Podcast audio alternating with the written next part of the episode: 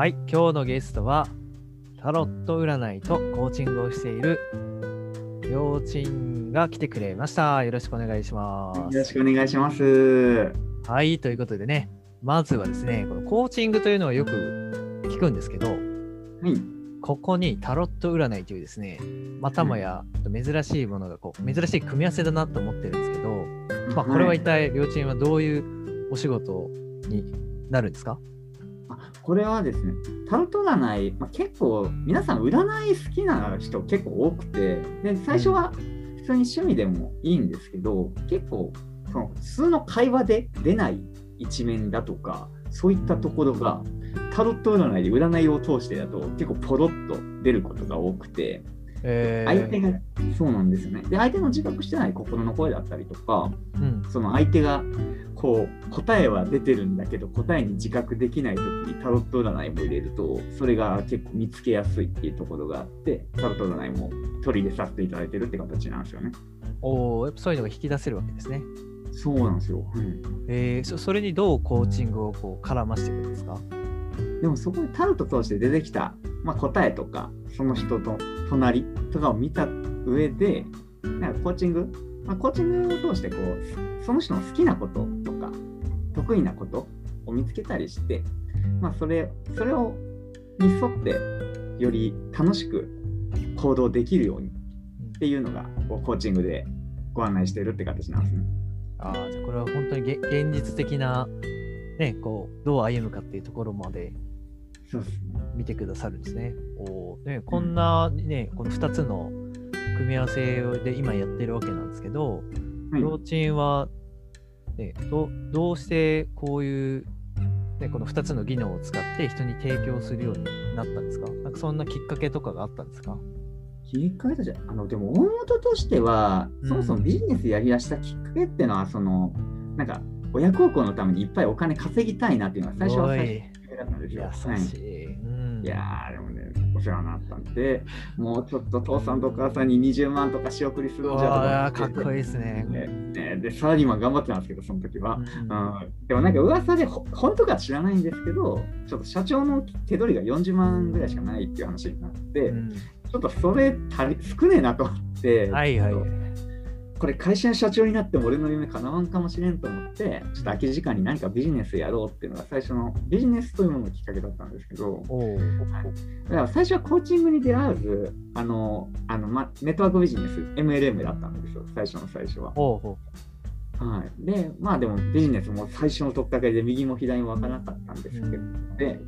まあよくその先輩のアップラインというんですいう、その先にやってる人の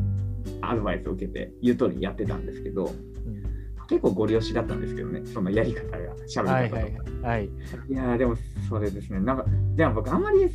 なんかもやもやしつつも、やっぱ言われたことをやらんとなと思ってずっとやってたんですけど、うんなんか全然うまくいかないんですよね、なんか。うんえーむしろ、えーブロックされるし、めちゃくちゃとか。うん。あ、お友達にね。そうなんですよ。なんかもう、うん、電話し、LINE で電話した方が絶対いいよって言ってくれたので、もうね、その、はい、もう電話とかもしてたんですけども、電話するためにどんどんブロックされていくいな。いや、言う通りやってんねんけどなと思って。はいはいはい。ボロボロですね。いやー、ボロボロでした、その時。で、まあ、そうねちょっと電話、ちょっと電話が苦手だから、ちょっと交流会も行ってみようと思うんですけど、うん。うん、当時そんなねコミ、コミュニケーションもよう分かってないんで、結構、まあ、人見知りも出るし、みたいな形で。全然友達増えず、お金が飛んでいきって日々を過ごして。い金は減る、友達は減る。や、そうだ、はい、散々です。ね。いや、はい。まあでも、そうですね。まあで、まあでも、夢は諦めきれなかったらやってたんですけど、まあでも、そうですね。結果的にどうだったかっていうと、あの1年やった結果、契約1件だったんですよ。そうですね。まあ、これ結構 MA、うん、ML の中でも少ない方だったんですけど、ー。別にでも、教えてもらったことが間違ってるとは思わなかったので、うんなんかこれ、僕の根本的なとこ問題あるんじゃないかと思って、ちょっとこれ見直さんといかんなと思ったので、はい、それでこう、まあ、もやもやと自分探ししながら、迷いながらも人に会い続けたって感じなんですね。えはい、で、まあなんかそこで人に会ってるうちにこうタロット占いだったり、コーチングやってる人に出会ったりっていうところで、そこでこういうのがあるんだって気づいたのが最初のきっかけですね。ああ、MLM だけの世界だったのが、こう、はい、新しい新世界に行ったんですか？そうなんです。おーうんそうそうそれでどうなってったんですか？ここの出会いをきっかけに。そうですね。まず、なんかコーチング通して、その、まあ、自分、そもそもどんなことが好きで、どんなこと得意なんだろうとか、そういったのすごい見直すようになったりとか、自分の人生振り返るようになったりしたんですよね。まあ、やった結果、まあ、まずそのゴリゴリやってたけど、まあ、自分のそもそも僕はどっちかというと人の人生の人の話とか聞くのは割と好きなんだなってことが分かって、おーうん、MLM やってた頃特に人の話聞かずただいいよいいよだけ言ってたんですけど 本当にオスしかしてないですね。ああそうそうですね。はい。うん。うん。だからそれ違和感あったなと思ってとかあとはこうこう普通のなんか複雑な内容を簡単に教えるっていうなんか何か教えるのは好きだったなそういうの好きなんだなとか、うん、なんか上がり症な割にこう目立つこと好きなんだなとかそういうのも見えてきて、うん。でまあそういうので好きになったりとかあと得意なことやったら散々電話しろしないとって思ってしてたんですけどそもそも LINE なんか大事なことでも文章で送る方が得意で伝わりやすくて昔から振り返って、えー、おーなるほど。そうですよねなんか、うん、LINE で電話するためにブロックとか食らってたんですけどなんか別に文章を丁寧に書いて送ったらちゃんと相手も返してくれてたのでうん、あ僕文章の方が得意はなったな。あーじゃあ得意なものに目を向けず全くそうでもないものばかりにこう注力してたんですか？あそうですね、えーいやこの気づきはでかいですね。そうなんですよね。えうん、で、まあ、趣味でそのああい家庭でタロット占いとかもしてたんですけど、ーまあまあ、これは普通に相手も喜んでくれてたので楽しかったんですけど、まあ、それで自分もでもそれでが楽しい。うん自分もストレスなくできて、相手も喜んでもらえるっていうので、これも取り入れるといいなと思って、それでコーチングとタロットをで自分でも、この経験生かしていろいろやってみようと思って動き出したっていうのがありますね。おーねなんか MLM 時代とはなんか全然違うけ毛色の方向になってきましたけど。そうですね、なんか、うん、わわからん、当時全然わからなかったなと思って。えー、そうき気づいてからはどうなどうなってったんですか？気づいてからは、こうまあ、まずもう参加がばっかりだったんですけど、もちろん自分でイベントやってみようということで、ん。なんかそのアニメ好きとかカラオケ好きとかそういうのでイベント開くようにしたんですよね。えービジネス交流会みたいな感じじゃないですね。いやー、そうですね、もうちょっと硬いのダメだっていうの、なんか、うん、自分アホキャラの方がいいんだなって分かったので、ね、あのスーツなんかビシッと決めて、すげえ丁寧な言葉使って、ゴリゴリ押して、ちょっと気取ってる感じで、前はね。あのだったんですけど、あれはあかんのだなと思って、ちょっともう、うん、ふざとことん。ふざけようと思って、イベントをふざけ、ふざけろ路線ですね。ふざけ、はい、ふざけの路線に変えたんですよね。うん。とかやってみたら、まあでも実際それで来ていたくださる、うん、前は誘わないと来なかったのが、こうね、来てくれるようになったりとかね、イベントも増えたりとか、あとまあ人付き合い、その会話のやり方ももう、こうこうした方がいいってことでゴリゴリ押してたのをもうちゃんと聞くの好きなんだから聞くようにしようと思って、ちゃんと聞くスタイルに変えたりとか、うん。そうですね、まあそれでやってたんですけど、まあで僕も楽しかったし、すごい穏やかに過ごせてたんですけど、まあ、結果としてその方が友達も増えていったし、ほう。ほうほうほうほう。減ってたあの頃とは違って、そうんですおいめちゃくちゃね、そうなんですよね、なんかブロックされてたのが別にむしろどんどん増えていくようになり、はい。うん、そうですね、誘っても声かけ、誘わないと来なかったのが誘わなくても来てくれる人も増えてきたりとか、おー。はいですね。まあ、実際ありがたいことにあってたや趣味最初は趣味から始まったタロット占いとかもお金払って受けてくれさる方がいらっしゃったりとか、コーチングもお金払って受けてくれる方がいたり出てきたりとかそういうのも増えてきたので、うん、実際僕の好きなことで喜んでいただけるお客様が増えてきてすごい楽しくなってきたってところがありますね。ねえもう天と地ほどの差ですね。MLM 時代と、ね、コーチタロット時代では。えーはいこんなに違うか同じビジネスという世界でと思いましたねなんか。ねえ、ほんと違いますね。えーそれが今、こう、まあ、今の仕事につながってるんですよね。うんそうですね。これをもう続けてますね、そっからも。これからはどうしていくんですか？あのこれからはもう引き続きタロットもコーチもやりながら、あの過去の自分みたいにになんか自分なりの考えあるんだけど、こう周りがこう言うからって言って、うんもやもやしながらやっててもうまくいかないって悩んでる人がいたら、すごい助けてあげたいって思いますし、力になりたいと思いますし、えまあ、やっぱ一人一人こう結果の出しスタイルが違うのでそういうその人なりのも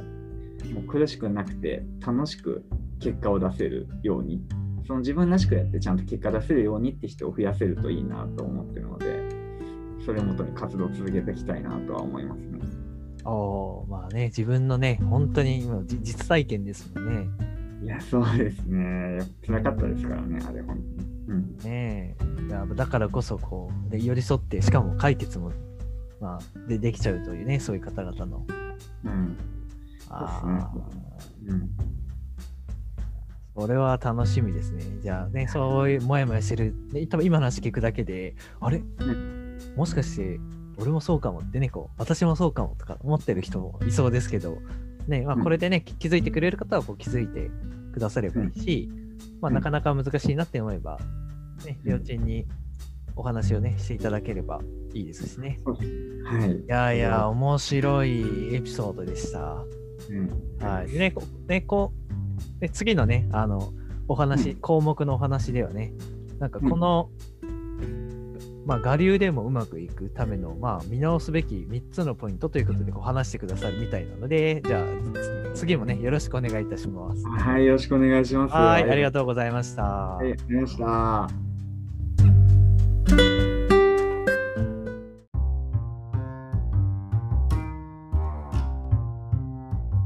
さ先ほどは自己紹介ありがとうございました。こちらこそありがとうございました。はい、まあ聞いてる方は一部気づいてるかもしれないんですけれども、まあ、僕がね、両親ってね、呼んでるんですけど、えっとフルネームを言ってませんでした。ということで、あのフルネームをお願いいたします。はい、失礼しました。はい、私、森田亮介と言います。はい、森田亮介さんの亮から言って、両親とね、ちょっと可愛らしい感じで呼ばせていただいております。はい。はい、でね、このね、両親が、えー今回ね、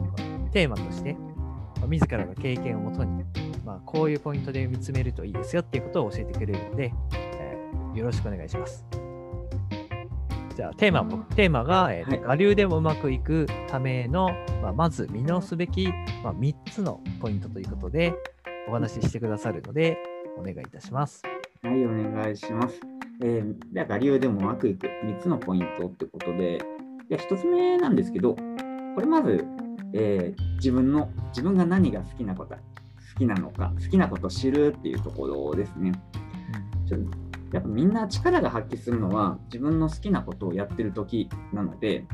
でちょっとこれをまず結構知らない人って多いのでこれを知るっていうのがすごい大事になります。で、まあ、どうやって見つけるのっていうと私がやったのは紙ルーズリーフの紙にひたすら箇条書きをするってやり方でしたね。お箇条書きってあれですね、こう、よ横に文字書いて、はいすぐ下にう移って、横に文字書いてっていうのをどんどん進めていく感じですかね。そういうやり方ですね。で、うん、結構番号とか1番2番とか振って番号を振るのでも結構数が見えるのでそれはそれで面白いですね。おお、番号もそうですね。うんはい。まあ、それで、まあ、テーマを好きなことを知るっていうので書いて、まあ、あとこれ、うん、同じように得意なこと、自分の得意なことを知るって時も、これ同じやり方で書いていく。あーこれも2つ目ですかね。得意なことを知るが2つ目。うんそうですね。2つ目ですね。まあ、それをそれぞれルーズリーフに書いて、で、私がやったのは、こう、ルーズリーフって普通両面書けるんですけど、片面だけ書いて、うん。大体 B4 だと30個ずつぐらい書けるので、片面だけで。で30個ずつ書いて、まあ、大体3枚ぐらい、100個ぐらいいったら3枚ぐらいなんですけど、すごい。うん。そうですね、この3枚をこう全部横に並べて、全体見ながら、この中でも特にどれが好きかなとか考えてみたりとか、うん。うんまあ、そういうので自分のこれ好きだなっていうところを見つける。で、まあ、2つ目の得意なこともこれでし自分なりに知るっていうところ。うん。これが、この2つは最初すごい大事になりますね。おおほうほうほう。なるほどね。好きなことと得意なこと。おーじゃあ、そのみ3つ目は何ですか？3つ目はですね、なんか自分が無意識でやってることを知るってことですね。おお無意識。またまたなんか難しそうな話ですけど、どういうことですか？これあの結構人みんなそうなんですけど自分が当たり前にやってて気づいてないこととか自分は誰でもできるって思ってるんだけど実はすごいことっていうのが意外とあるんですよね。うん。で,、うん、でもこれ難しいのがこうもう無意識で知らんうちにやってるから結構すごいことなんだけど本人本人自覚ないってよくあるんですよね。うん、で、まあ、これわたこれやり見つけ方としては、まあ、人に話を聞いてもらうとかでもいいんですけど、いいところで言ってもらうとか、はい、とかでもいいんですけど、あとは結構自分の人生振り返る、小さい頃から思い出せる範囲でいいので、振り返ってみると結構見つかることが多いですね。おーこれはなんかこう直近1年とかじゃなくて小さい頃なんですね。そうですね、うん、僕とかやと結構5歳とかから振り返ったりもしたので、ちょっと思い出せる範囲ですね。えーそそこから何ど両親の場合は何が見つかったんですか？僕の場合は、あの、いろいろやった結果、あの調停役が得意なんだなっていうか、調停役がだなっていうのが、いろんえなこと、ーちょちょ調停っていうのはこうどどどんな感じですか？なんかそう間を取り持つというか、あの、なんか昔、どうですかね、うちの家族、うち5人家族なんですけど、あので、なんか、なんでしょうね、こう時代撤去をずっとやってるというか、なんか父さんと母さんが喧嘩しそうになったら僕が間に入って仲裁したりとか、えで、なんか、あとは妹と親がこう、ちょっと触りそうな時に事前に僕が防いだりとかー、、お察知までするんですね。そう察知してやばそうだなっていうえー、察知してやったりとかある。あとは妹と妹もなんかタイプ違ったんで、こう、揉めそうだなってところにちょっと間に入って行動したりとかっていうのを子供の時からずっとやってたんですけど、うんうん。で、まあこれ別にみんなやってると思ってたんですけど、まあでもこの時に培ったその周りを見て察知して時代撤去したりとか、間に入って和ましたりって能力が結構イベントだったりとか、組織の中での上司と部下の間取り持ったりとか、うん。友達同士の取り持ったりっていうのは結構今仕事でもそういう組織の中組織のコミュニティの中で何かやるときにも結構いろんなところで生きててこれってでも僕は昔からやってたのでみんなできるもんと思ってたんですけどうん。なんか最近いろんな人が聞いてるとそれがそうでもないよことが分かってきてうん実際自分を振り返ってみても。だからこれが無意識結構無意識にやってるんで気づいてなかったんですね。うん。まあでもこれも別にストレスなくできるようになってるの、できることなので、僕、僕個人は昔からやっているから、だからまあこの能力を活かしながら何かにと自分のやりたいことと組み合わせると、より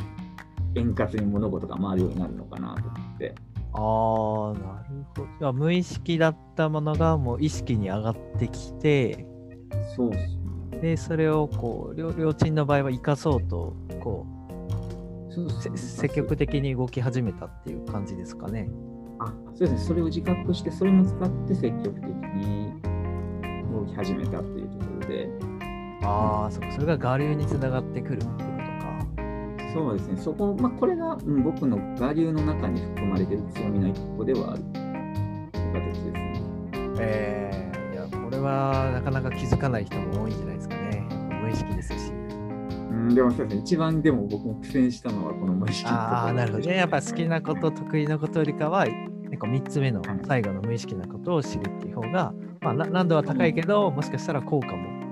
そうですね、でも見つかった時は高いか結構、うんそうですね、結構自信にはなりますね、すごいね、これは。おー、いいですね。いや、こんなんね、知ったらもう今すぐやらないと ね。好きなこと、そう得意なこと、無意識なこと。ね。なるほど、面白い。えーうん、えーこれはいいですね。あこんなこんな貴重な考え方とノウハウを両地ありがとうございます。とんでもございません。ありがとうございます、こちらこそ。あーねまあ、聞いてる方もね、ぜひ活かしてみてください。ということで、今日はありがとうございました。ありがとうございました。はい